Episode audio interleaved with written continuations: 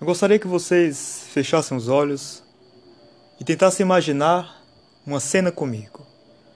Uma cena que eu vou descrever e que ela está presente numa série chamada Mad Men. Para quem não sabe, Mad Men é uma série sobre um conjunto de publicitários em que você tem um personagem principal, que é o Don Draper, e é um cara muito misterioso, muito inteligente, é um cara que é bom com mulheres, ao mesmo tempo que ele é casado. Então você tem uma série que tenta narrar um pouco do cotidiano desse personagem, enquanto ele tenta conciliar a sua vida privada com a sua vida profissional.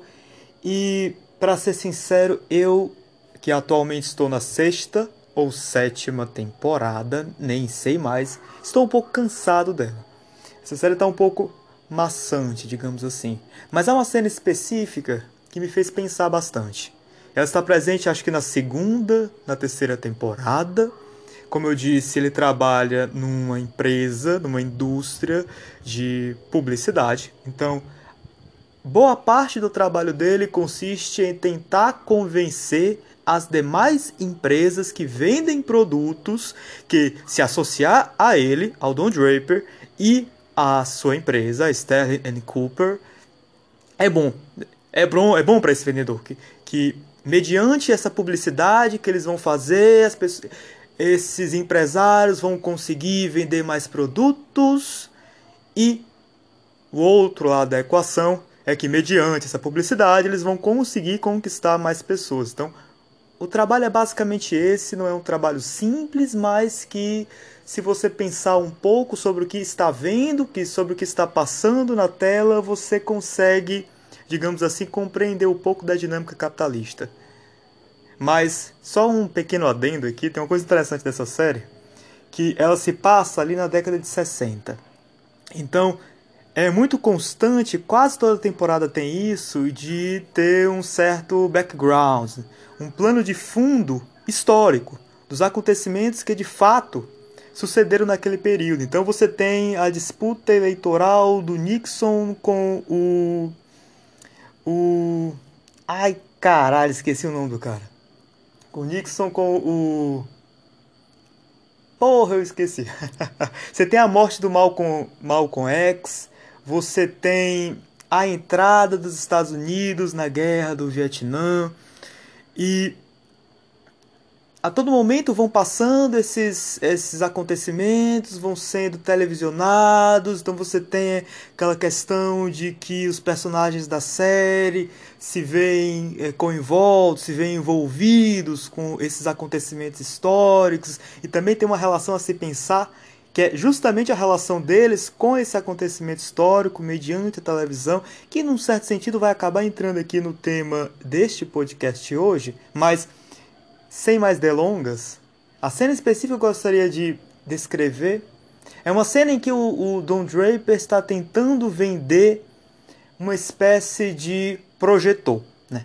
mas não esses projetores que temos hoje, é um projetor muito mais uh, rudimentar, Talvez fosse o primeiro que apareceu no mercado naquele período, não sei ao certo, mas nesse funcionamento rudimentar, você tem uma estrutura, uma estrutura circular, em que você vai encaixando, digamos, umas plaquinhas que contêm as fotos específicas. Então você vai preenchendo esse espaço circular com essas várias fotos que você quer projetar e vai clicando um botãozinho e o projetor vai passando foto por foto.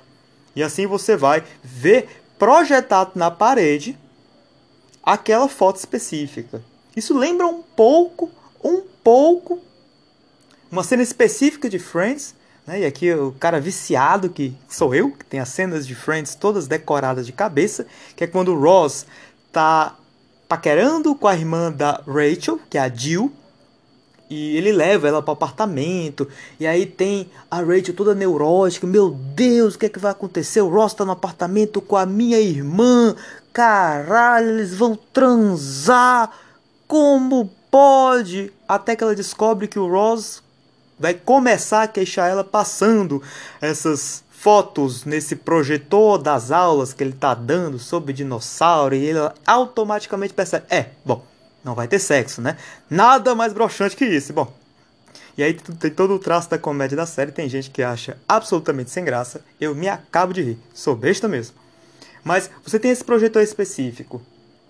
E o, o Don Draper, depois de passar muito tempo pensando com a equipe, e eles estavam meio que no impasse.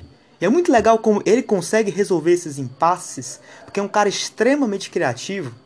E é um cara que a todo momento tá ali trabalhando, né? Então, volta e meia ele acorda, pega um bloquinho de notas, escreve umas ideias. Ou então ele tá num restaurante esperando uma pessoa, ele pega o lápis, pega um guardanapo, escreve ideias.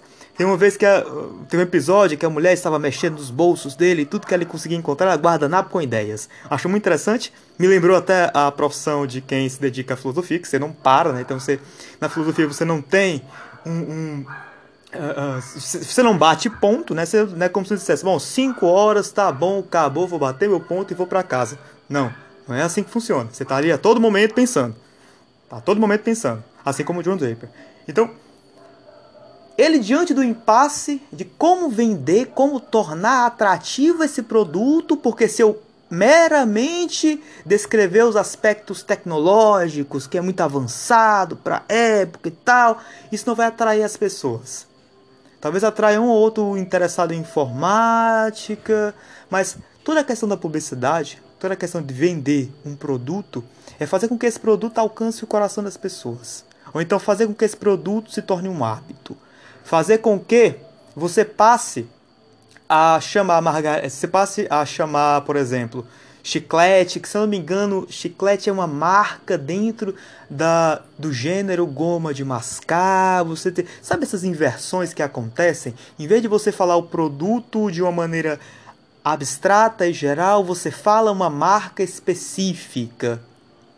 Não é mais enxaguante bucal, é Colgate, Listerine, essas coisas. Você vai confundindo. Então, talvez essa seja uma das grandes uh, pontos de sucesso do trabalho publicitário quando você consegue fazer esse gênero de inversão, substituir a espécie pelo gênero. Isso é muito interessante. Então, ele sabe que não se trata tão somente de vender um produto, ele quer vender algo mais. Como é que ele consegue fazer isso?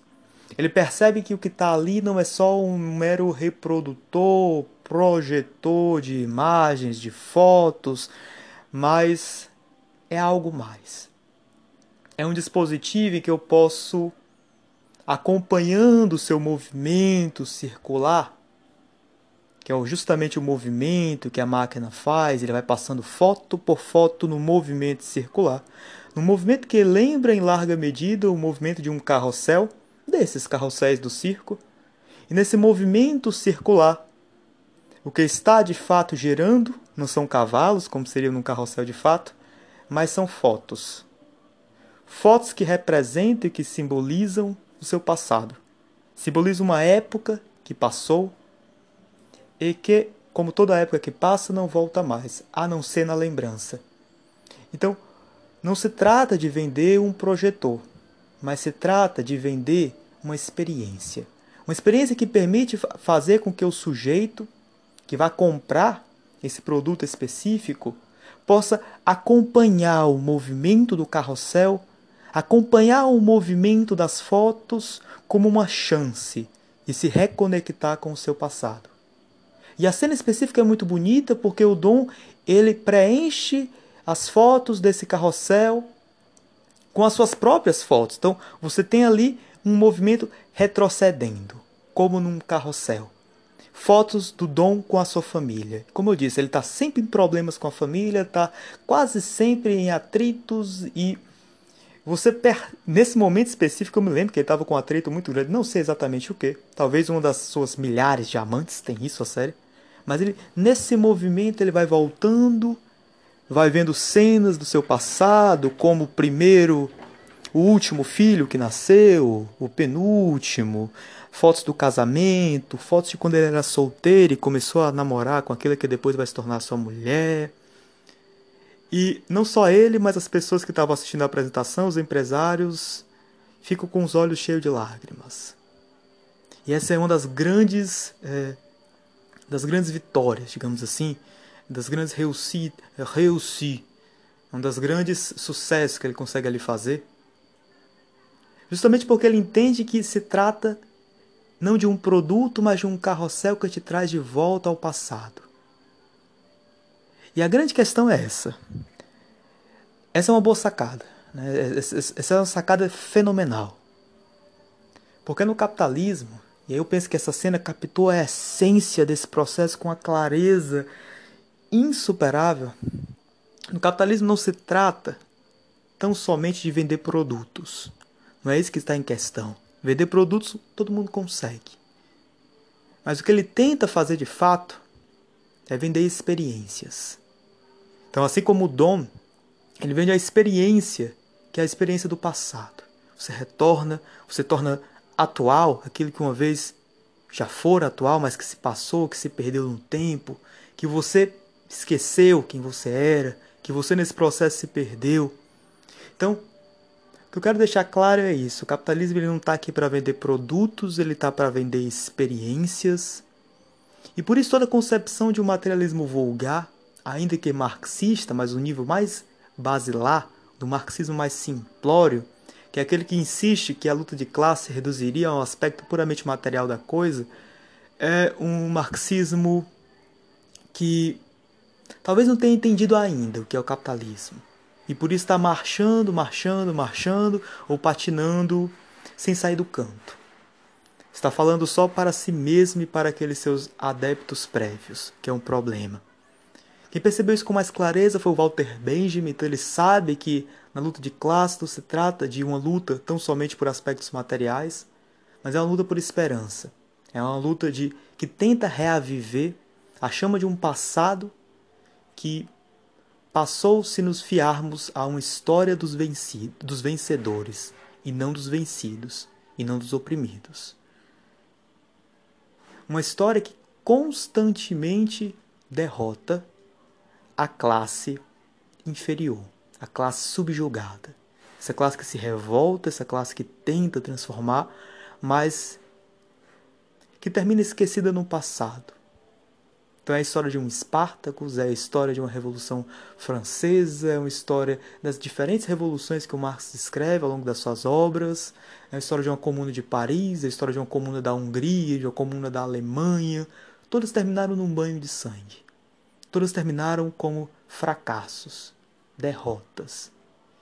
Como não lembrar da história da União Soviética, que até hoje tenta, mal apenas, se desvincular desse seu passado de uma grave e grandiosa derrota, de uma queda que talvez nunca se recupere. E talvez o desafio seja pensar o comunismo para além dessas figuras históricas, ou não. Talvez a grande questão que o Benjamin insiste é que numa luta de classes não se trata tão somente de um aspecto material, mas de um aspecto igualmente importante que é aquele espiritual. É de você reaviver a chama daqueles que lutaram, daqueles que tinham esperanças, sonhos, desejos e tornar atual novamente aquilo que uma vez passara. Reacender esse fogo, reacender essa chama. Porque justamente talvez, talvez porque ele tenha percebido que o capitalismo é algo mais. O capitalismo é essa tentativa de alcançar e ganhar corações. E não deixa de ser interessante porque o Marx, Marx sabia muito bem que, e aí ele descreve lá no seu texto ainda quando ele era uh, jovem Marx, lá na introdução à crítica da filosofia do direito de Hegel, se não me engano é um texto de 42, 43 ou é 43, 44, em que Marx fala que uma teoria para ser verdadeiramente radical ela não só agarra as coisas pela raiz, mas ela também ganha, conquista corações. Mas quem de fato conseguiu fazer isso, mesmo que numa teoria muito precária, ou quase sem teoria, foi o capitalismo. Porque, como eu já disse, ele não vende produtos, ele vende experiências. E fazendo tal, ele tem toda uma nova e própria concepção de história, uma nova e própria concepção de tempo, e o desafio marxista é justamente interromper essa concepção de história, essa concepção de tempo e esse processo espiritual. E esse processo que está constantemente ganhando corações e enterrando a memória, a lembrança, a esperança daqueles que uma vez lutaram, dos oprimidos que se revoltaram e que foram massacrados. Daí porque o diagnóstico do Benjamin para a nossa época é que é uma época que está pobre de experiências. É uma pobreza de experiência. Eu insistiria, eu já venho falando isso há muito tempo, talvez não aqui no podcast, mas em outros ambientes, que esse é um dos melhores diagnósticos para o nosso tempo. Porque esse diagnóstico do Benjamin estava ali na década de 30, 40, mas tem uma atualidade impressionante. Penso eu que é isso que nos define. É essa nossa base. E enquanto base, é isso que nos sustenta, que nos marca.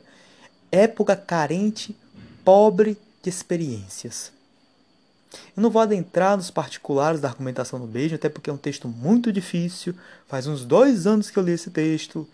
Eu não sei até que ponto eu de fato compreendo o Benjamin, não sei se eu, se eu adentrei mesmo na sua obra, se eu estou só patinando no seu átrio, no começo. Não sei, é uma questão muito complicada e também a questão aqui do podcast não é estar tá fazendo uma exegese de filósofo. Até porque se eu for fazer uma exegese de filósofo, eu vou fazer isso num ambiente acadêmico, eu vou lá ganhar meu certificadozinho, vou apresentar, olha, esse aqui é o texto do esse texto do aqui tem raiz em tais filósofos, tais pensadores, tem esses exemplos, tem aqueles outros, essa porra toda, né? Que eh, novamente é um falar vazio. Você fica falando só para você, tem um outro ouvinte, mas na verdade naquela sala em que as pessoas estão apresentando trabalho, tá cada um focado no seu trabalho, tá cada um nervoso, ninguém tá escutando porra nenhuma das pessoas. É, na academia tem uma certa futilidade. Acho muito interessante que a, a, os professores eles tendem a fechar os olhos, tendem a não ver o que está de fato acontecendo, que é uma questão fútil, é uma questão que você fala para você mesmo e fica por isso. E eu não gostaria de fazer isso aqui. Eu também não gostaria de matar ninguém de tédio. E também o objetivo aqui do podcast é pensar por conta própria. Então sou eu com as minhas questões, elaborando sozinho. E aí talvez um texto como o do Beija me sirva muito mais para um trampolim. Né? É, é o ponto a partir do qual eu vou pensar, ponto a partir do qual eu vou elaborar essas questões. E um desses pontos, um desses desses pontos chave em que eu vou me basear, me sustentar justamente nessa ideia de uma pobreza de experiência. Por que, que eu falo disso? Né? E aí vem a questão. Uh, a questão que eu queria conectar com o podcast passado. Como vocês perceberam no podcast, bom, não sei se vocês estão me acompanhando assim de podcast a podcast, fazendo aquela maratona boa, nem recomendo, pelo amor de Deus, até porque eu não sou grande coisa. Mas podcast passado foi o primeiro que eu fiquei genuinamente feliz com o conteúdo que eu produzi. Eu olhei assim e pensei, porra, até que não tá um lixo total, hein? Quem diria? Quem diria? Muito bem, você conseguiu fazer uma coisa que não é um lixo total, porque normalmente a minha autoestima tá sempre lá no chão. É, tá sempre no chão. Daí eu falei aquele, o exemplo daquele rapaz lá do, do Blue Period, quando ele fala, e é uma cena que me marcou muito. Bom, eu acho que qualquer pessoa que fizer o que eu faço, né, que é se dedicar para um caralho, conseguiria alcançar resultados muito melhores do que eu, mas é muito melhores. Então, você está sempre achando que o que você faz é uma porcaria. Eu acho isso todos os domínios da minha vida. Mas o podcast passado até que ficou ok. Até que deu para olhar e dizer, bom, porra, tá legal, tá legal. Não sei se é porque comédia é um tema que eu costumo pensar bastante. Já estou discutindo essas questões há um tempo. Mas achei legal. O problema é que eu não consegui concluir. Eu tinha mais coisas a dizer, mas como vocês notaram, o Anchor, que é essa plataforma em que eu falo, tem um limite de tempo, que é o limite de uma hora, que é uma coisa boa, porque quando eu me empolgo, eu continuo a falar. Eu peguei intimidade com esse negócio de podcast, negócio de ficar falando pro celular feito um idiota, que eu tô falando sozinho aqui, sou eu e meu gato. Peguei intimidade, tô começando a me soltar, tô começando a falar, e aí o negócio vai para uma hora, uma hora e meia, duas horas, mas tem um limite. eu, de, eu abandonei aquela ideia de fazer áudios de 15, de 10 minutos, também não daria para falar absolutamente nada, fazer só uma descrição da sinopse da coisa que eu tô assistindo, porque eu falo demais, começo a falar, fazer referência de um bocado de coisa. Mas terminamos ali aquela questão do sentido da série de comédia. E aliás, é uma, tem muitas coisas que eu poderia falar ainda. Não só no que eu vou falar hoje, mas outras questões, que é relacionado mais estritamente com a comédia, com as séries de comédia, que é justamente aquelas questões relacionadas a um conteúdo político. Afinal, ter um conteúdo político interessante, politicamente correto, à altura do nosso tempo, deve contar ou não deve para julgar se uma série é boa ou não. Afinal, a comédia tem algo a dizer, ela deveria nos ensinar algo ou fazer aquela pessoa que assiste, que escuta, que lê, rir, já basta. Uma comédia é boa porque faz rir, porque está suscitando pensamento, porque está ganhando corações. São questões a serem discutidas, questões que eu não consegui finalizar ali, mas eu deixei muito claro que eu não ia encerrar nenhuma discussão. Mas o aspecto específico que eu gostaria, o gancho que eu gostaria de fazer é justamente naquela questão sobre a, carência de experiências. Então, como eu falei, a nossa época se engaja muito firmemente com esse fenômeno que é o da comédia, basicamente porque nós estamos delegando vivências. Então, eu não vivo por conta própria, mas eu me identifico com o personagem de uma série de comédia, como eu falei, uma série que tem uma totalidade, você tem personagens reais, personagens próprios, que têm diferentes vivências, diferentes relações interpessoais, eu me identifico, delego a vivência da minha vida para ele e saio satisfeito. Né? Então, o afeto que uma série de comédia suscita é justamente aquele da tranquilidade, da leveza, Deus está me sentindo bem. Mas isso diz algo importante sobre a nossa sociedade, que é justamente uma sociedade que perdeu esse conceito de experiência. Todas as experiências que nós temos hoje são experiências artificiais, experiências forjadas. E o capitalismo sempre soube muito bem disso, ou, para ser mais preciso, o capitalismo que engendrou esse gênero de situação. O capitalismo que desagregou a coisa. Daí porque eu também fiz recurso ao conceito do Heidegger de impessoal, de inautêntico, que é um conceito que já aparece em Novalis e que depois vai aparecer também no jovem, no muito jovem Cache, lá de, de A Alma e as Formas, portanto, anterior à história e consciência de classe. Todos esses conceitos aparecem. Esses conceitos têm uma história e não por acaso, é uma história que acompanha de forma inconsciente, porque os seus autores nem sempre sabiam disso, que acompanha o período de desagregação do capitalismo. Ou melhor, o período em que o capitalismo acentua a desagregação social. Então, você percebe que dentro da sociedade você tem esse vazio, você tem essa carência. Afinal de contas, capitalismo é desejo. Capitalismo é desejo. E desejo, em última instância, é falta. Coisa que sabemos muito bem se voltarmos para toda a argumentação platônica lá no banquete, mas também autores dentro da psicanálise, como uh, Freud, Lacan, o próprio Hegel, na sua fenomenologia. Então você tem uma grande história sobre o problema da falta, o problema do desejo, que se contrapõe. Você tem uma outra linha de autores, como o próprio Deleuze e Guattari, da esquizoanálise, que vão dizer que desejo não é falta, na verdade desejo é produção, desejo é produtivo, é ativo, e que toda essa galera que tende, a associar desejo e negatividade, desejo e falta, nada mais faz do que se situar num paradigma da representação. Então se vocês pegarem lá o comecinho, o prefácio de diferença e repetição, qual é a questão? Vocês vão dizer, olha, a insistência sobre o negativo nada mais é de que uma maneira astuta de continuar a relegar a segundo plano o conceito de diferença e substituí-lo por ou subsumi-lo no conceito de identidade.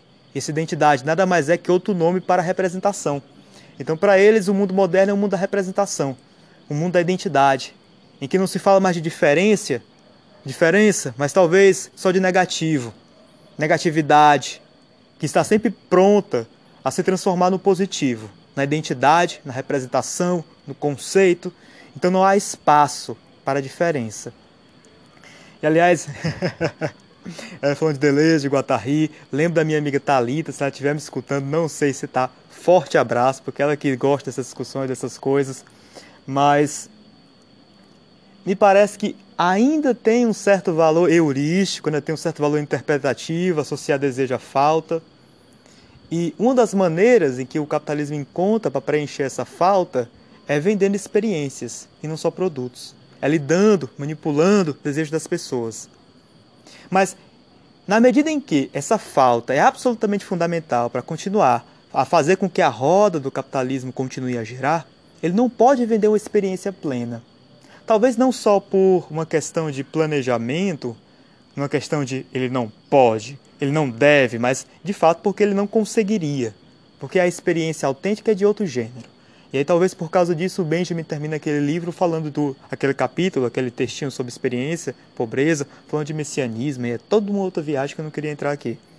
Mas todas as experiências que são vendidas pelo capitalismo terminam sendo experiências constitutivamente vazadas. Elas têm um furo no seu meio que impede de antemão todo e qualquer preenchimento.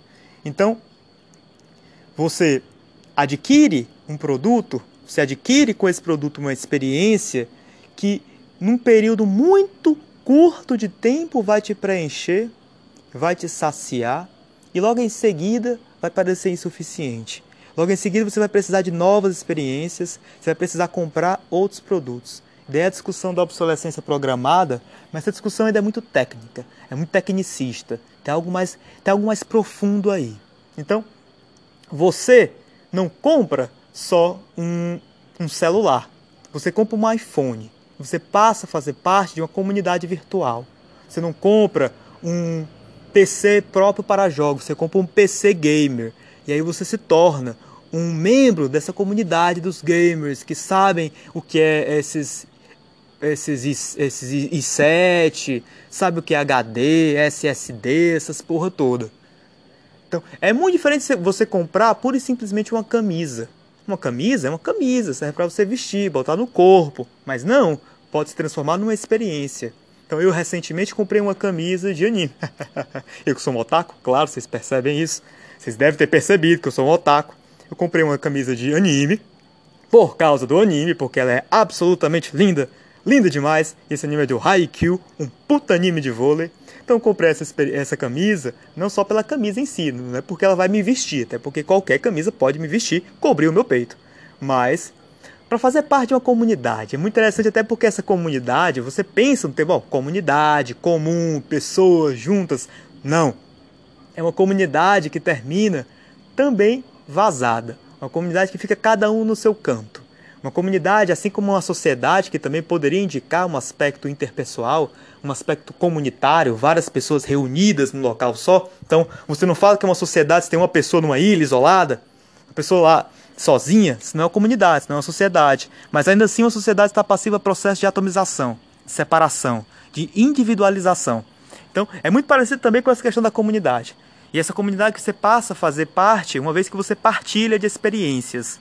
Então, eu quando tava, eu, eu, eu, caminho aqui perto de casa, numa praça, então volta e meia eu via pessoas usando camisas de, do Haikyuu, ficava, meu Deus, que camisa linda, caralho, eu também quero, nossa, fui lá e comprei. Então, não é pelo produto em si, é pela experiência do produto. É isso que ele vai te proporcionar. E é isso que não pode te preencher, porque se te preenchesse, se bastasse, o processo capitalista pararia. Pararia de vez. E isso é uma questão. Isso não pode ser, ser descurado, isso não pode ser esquecido. Os fenômenos sociais que estão na base todos esses processos que parecem muito cotidianos, parecem muito simples, mas que estão nos constituindo e que se expressam de diferentes maneiras. E uma dessas maneiras que, que, nas quais eles se expressam é justamente aquela relacionada a e aí vamos entrar no outro aspecto que eu gostaria de abordar, também como um desdobramento dessa falência da experiência sobretudo da experiência comunitária, que é a questão dos filmes do universo Marvel. E isso não deixa de ser interessante, porque eu tentei pensar por várias e várias vezes, e talvez até já tenha prometido para vocês, fazer um podcast específico sobre a diferença entre animes e produções norte-americanas, filmes, séries, and so on. Mas acabou que nunca saiu. Porque não é como se fossem dois mundos separados, não é como se Ocidente e Oriente se contrapusessem de maneira definitiva, mas termina que todos são afetados por esse mesmo processo capitalista de perda de experiência. Se volta e meia eu consigo pensar num, num anime que talvez trans, tente ou consiga mal a pena transcender esse processo de fazer parte de uma indústria, porque afinal de contas o anime é um produto, mas se ele começa a transcender esse processo e se aproximar daquilo que poderíamos chamar de arte, então você não tem mais uma experiência vazada de consumo. Então eu não estou aqui sentado. Esse é um termo que é muito recorrente. Consumindo animes. Então as pessoas elas consomem animes, consomem séries, consomem filmes, como se fosse um produto qualquer. E é engraçado que esse termo do cotidiano ilustra uma verdade profunda. Não deixa de ser produto. Não deixa de ser produto. Mas se há, volte, se volta e meia aparece um anime que talvez consiga transcender esse limiar do produto, esse limiar da indústria e se aproximar de uma experiência de arte. E aí eu penso no caso de Sony Boy, porque é um puta do anime bom que saiu ano passado, é um anime que tá muito pouco interessado em ser consumido pela massa, de ser adorado, de todo mundo amar, de todo mundo comprar camisa, comprar camisa, fazer figures e o caralho, que é o que acontece com os animes. Eles viram produtos de outro gênero, camisas, figures e bonés e sei lá mais o que. Esse anime tá muito pouco interessado nisso, você percebe que é um anime muito denso, o autor tá querendo passar muitas ideias, tá querendo discutir muitas questões.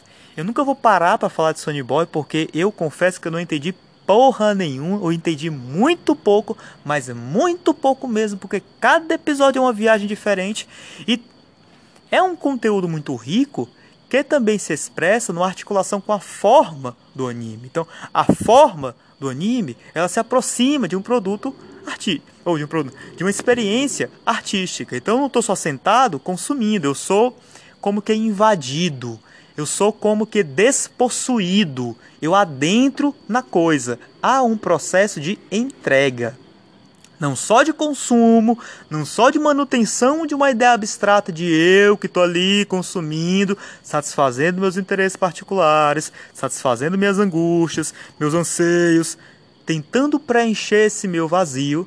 Não, mas é uma entrega em que um conceito de eu separado e oposto ao conceito de objeto que estaria na minha frente, que eu consumiria, essa separação ela começa a ser diluída. Eu já não consigo pensar num eu separado que está sentado assistindo. Não. Torna-se quase uma coisa só. É por isso também que no seio do idealismo alemão, idealismo alemão que em última instância é marcado por essa tentativa de pensar um sujeito-objeto idêntico. Ou um sujeito que se mesclaria com o objeto como ponto de partida, eles vão chamar disso de absoluto. Um desses autores, que é o Schelling, que está ali é, é, é, o segundo dos três porquinhos, né? os três porquinhos do idealismo são Fichte, Schelling e Hegel, que é uma redução muito grosseira, mas são os clássicos, Fichte, Schelling e Hegel. O Schelling é o que diz que é justamente por meio da arte que você conseguiria alcançar esse estatuto de identidade, sujeito-objeto. Mas aí são outras questões, são outros 500. Né? Mas é, tem uma intuição interessante aí. E talvez alguns animes consigam fazer isso, consigam transcender a barreira de ser um simples produto ser uma simples eh, expressão da indústria capitalista e consigo tentar realizar uma experiência mais autêntica, mas sem de fato conseguir, porque não é um produto, mas é um produto, você consome como um produto, você está sentado no seu computador assistindo por meio de streams que são pagos ou então na pirataria, como eu faço, mas de qualquer forma é como se não houvesse muita diferença da prática em si. E como se também não existisse outros animes que são pura e simples é, produtos, são puros e simples produtos, são puros e simples artifícios para vender, para gerar renda, para movimentar a indústria do anime, a indústria otaku, e aí sabemos com clareza quais são esses produtos. Talvez o Isekai seja a expressão mais clara desse fenômeno, de animes que são feitos somente para ser vendidos. Então, tudo se passa como se o criador de Isekai ele tivesse assim na mente. Bom, esse, esse é uma anedota que o Kitsune sempre conta e eu adoro ela. Né? Que, que ele tivesse aqui na mente, ok, o que é que as pessoas de hoje gostam? Ah, ok. As pessoas gostam de ver sexo, de ver putaria, pessoas gostam de violência, as pessoas gostam de ver, de sentir que mesmo que elas sejam absolutamente inúteis, elas poderiam num mundo fantasioso fazer algo muito impressionante, ser muito foda. Na verdade, cada um poderia ser um herói, o herói da sua trama. Então o Isekai meio que tenta sem nenhuma história, sem nenhum contexto relevante, ele se centra nesses, nessas tags, digamos assim, nesses, nessas especificações do que, que as pessoas gostariam de consumir. Então, o Isekai é uma tentativa de entregar aquilo que ele acha que o consumidor consumiria, que ele acha que o consumidor compraria. Então, é, é algo muito uh, fácil, é algo muito seguro, ele não quer se arriscar, ele não quer fazer um anime como que é o caso de Sony Boy que ninguém entende, um anime que é absolutamente diferente de tudo que você vai ver. Tem até um episódio maravilhoso, que é o episódio dos macacos invisíveis jogadores de uh, beisebol. Puta que me pariu, esse episódio é muito, mas é muito bom. Macacos invisíveis jogadores de beisebol. Puta que pariu. Um criador de Sekai não faria um negócio desse. Né? Ele, ele iria pelo basicão, iria pelo aquilo que renderia mais, que daria mais bilheteria. Então, eu penso que assentar a diferença de anime para produção norte-americana, para filmes, séries, a partir desse conceito de arte ou de uma experiência quase artística, não funciona muito bem. Então, para falar disso, eu teria que pensar um pouco mais. Mas é muito curioso que a sua maneira, e muito a sua maneira, você vê hoje filmes como o da Marvel tentar deixar de ser um simples produto, mas se transformar numa experiência. Tentar engajar a pessoa que está assistindo de uma outra maneira. Tentar fazer com que essa pessoa não seja um simples espectador, mas se confunda com seu objeto. E aí alcance aquele conceito de um sujeito-objeto idêntico. Alcance essa disposição de si, essa entrega. E uma das maneiras que a Marvel, o universo Marvel, encontrou para entregar essa experiência é justamente aquela de pensar um multiverso. E aqui eu sei que existe um termo específico para isso.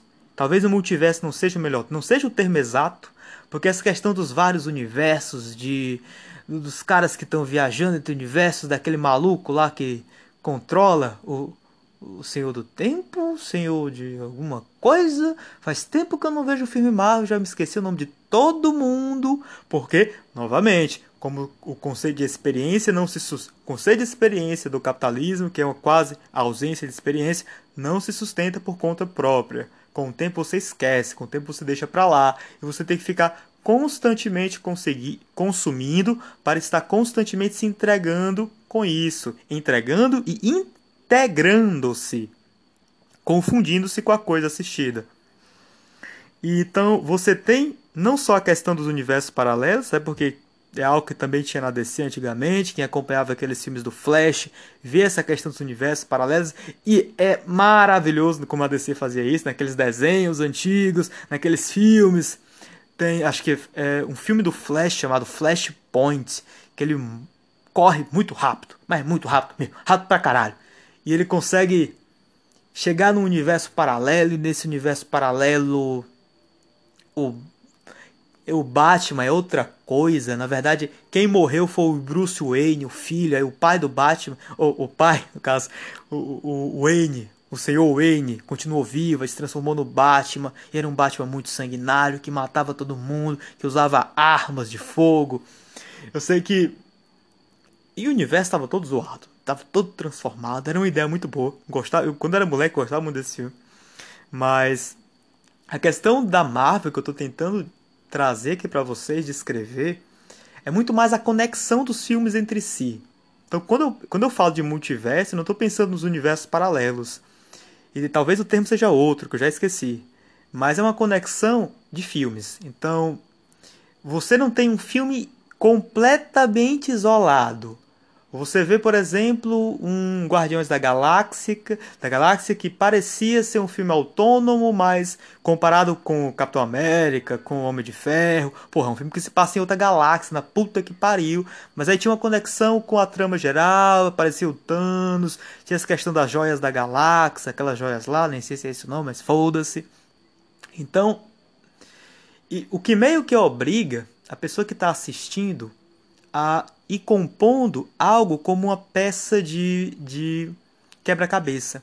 Então você vai assistindo vários filmes, você vai, você vai montando um quebra-cabeça, até que você consiga alcançar a,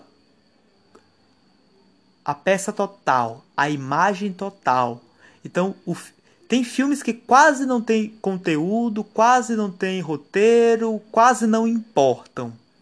Talvez um filme recente desse, aqueles Eternos, que eu não vi, não vou ver e foda-se.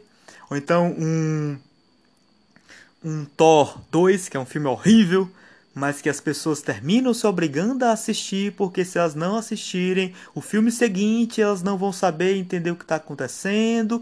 Ou então, quando junta todos os Vingadores, se você perder uma coisinha do segundo filme, do terceiro filme do Thor, você fica em desvantagem em termos de experiência.